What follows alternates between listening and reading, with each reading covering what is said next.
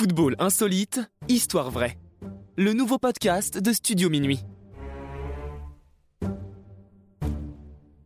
Trouver chaussures à son pied.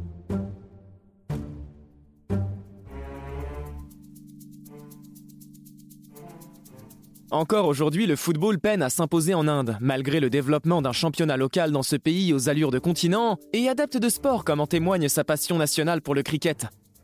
Mais à l'inverse de ce dernier, lui aussi issu de l'influence britannique, le football ne jouit pas de la même popularité.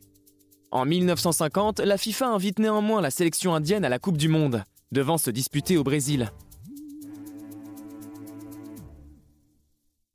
Lors des JO 1948, après deux éditions annulées à cause de la Seconde Guerre mondiale, l'Inde avait participé au tournoi olympique de football et avait été éliminée dès son premier match face à la France. Une particularité des joueurs indiens était alors que plusieurs d'entre eux évoluaient pieds nus, et non avec des crampons.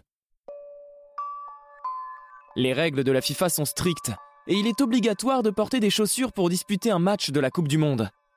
Pourtant, lors de la précédente édition de la Coupe du Monde en 1938, le Brésilien Leonidas da Silva avait ôté les siennes en cours de match malgré les protestations de l'arbitre. Cette fois, les sélections nationales sont prévenues. Il n'y aura pas d'écart au règlement. Les tenues sont réglementaires et tous doivent s'y plier.